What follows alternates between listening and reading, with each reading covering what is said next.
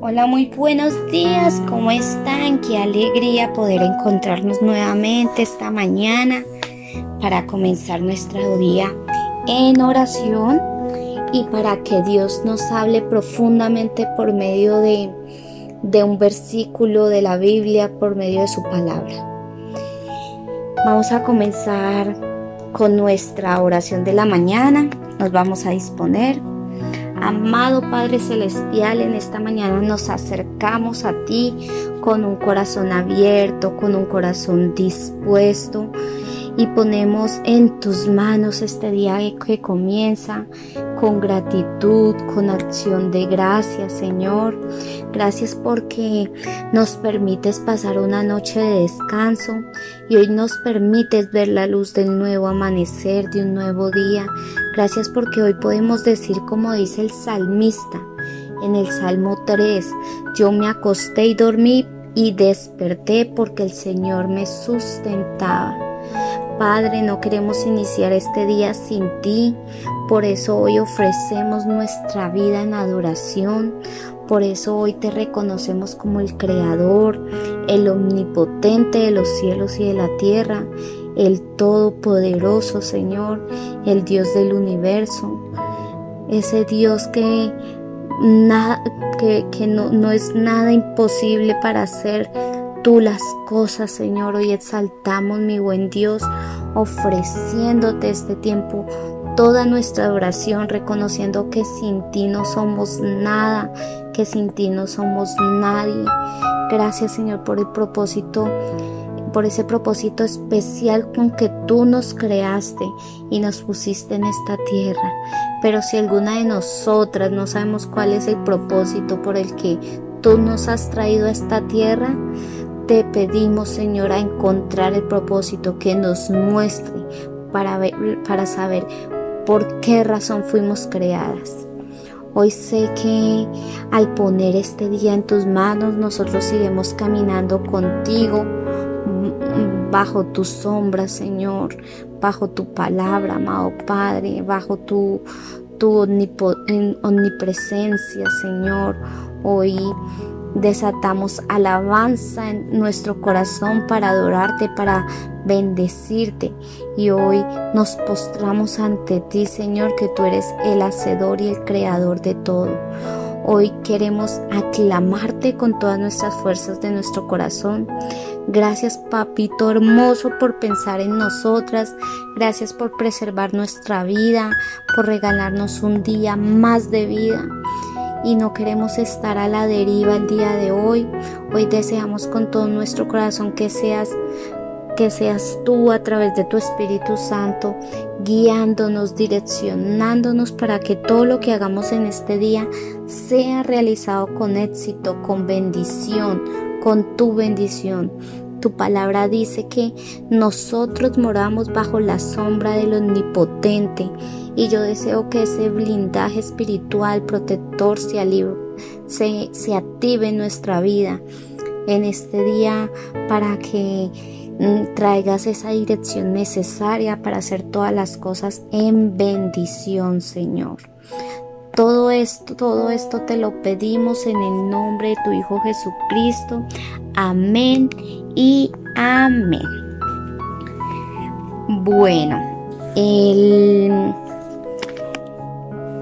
el título de la meditación de hoy se titula A la manera de Dios.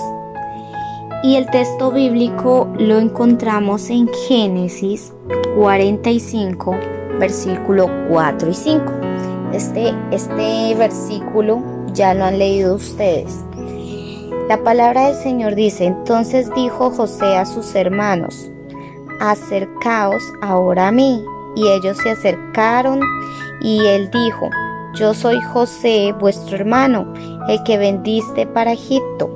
Ahora pues no se entristezcan, porque para preservación de vida me envió Dios delante de todos ustedes.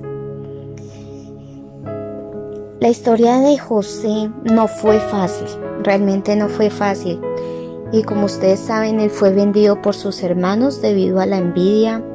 fue hecho esclavo de un general egipcio, estuvo muy lejos de su tierra, de su padre, fue puesto en una cárcel por una falsa acusación, fue olvidado por su familia, por sus hermanos, fue traicionado, fue maltratado, fue vituperado. Y puede todo esto formar parte de un plan de Dios de amor? Claro que sí. De ser un preso, José pasó a ser el segundo en el reino de Egipto y de la cárcel a vivir en un palacio real, cumpliendo así el propósito de Dios de preservar la vida de muchas personas por medio del alimento que se guardó durante los años de la abundancia. Hay algo que me causa admiración en la vida de José, aunque existen personas que por situaciones mucho menos difíciles le dan la espalda a Dios e incluso reniegan de la fe.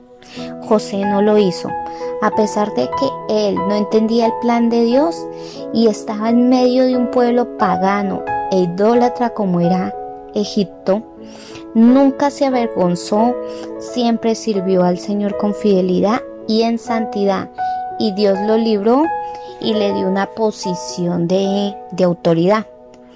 He visto en muchas en muchas personas cristianas cuyas familias no quieren saber nada de Dios, al punto que se burlan de ellos, los tratan mal por su fe. Y sabes que yo recuerdo uno en especial.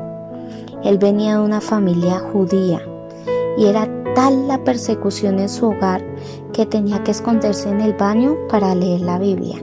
Incluso debido a que no lo dejaban asistir a la iglesia, otro joven iba y lo discipulaba y lo hacía desde la ventana de su casa.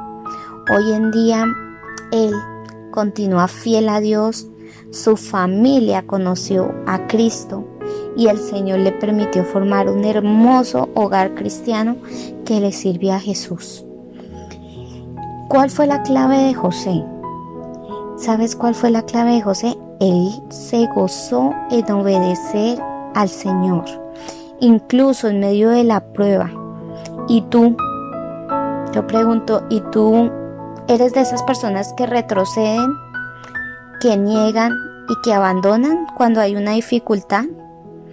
¿O, eres de esas personas que te esfuerzas por obedecer sin importar el precio que tengas que pagar?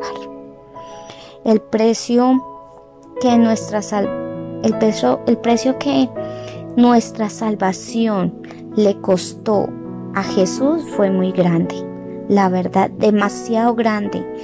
Y sabiendo que Él siendo Dios se despojó a sí mismo, tomó la forma de siervo y en esa condición se humilló, haciéndose obediente hasta la muerte y muerte de cruz. Fue muy grande, le costó mucho para darnos la salvación a nosotros. Por eso hoy titulé A la manera de Dios. Muchas veces nuestros problemas y dificultades que tenemos en nuestro camino es la manera de Dios. Y tienes dos caminos. Uno, obedecer al Señor y no renegar y seguir al pie de la letra lo de Él. O segundo, retroceder y negarse y abandonar el camino. Y el que retrocede y abandona el camino, perdonarán mi palabra, pero es una persona que, que no valora lo que Jesús hizo en la cruz. Es una persona prácticamente egoísta porque nosotros llegamos a esta tierra con el propósito de hacer discípulos, de mostrar más a Jesús, demostrar el amor de Jesús por todos nosotros. Y, y, una persona así que retrocede es una persona perdida. Entonces hoy te invito a que hagamos las cosas a la manera de Dios, nos dejemos formar a la manera de Dios. Y como te lo dije ayer en el, en el mensaje de ayer, hay buenas razones por las cuales las pruebas vienen a nuestra vida, que es para nuestro beneficio, para limpiarnos y para fortalecer nuestra fe. Bueno, esto es todo por hoy. En unos momentos le envío los versículos a leer el día de hoy y con el favor de Dios nos vemos el día de mañana. Chao, chao, bendiciones.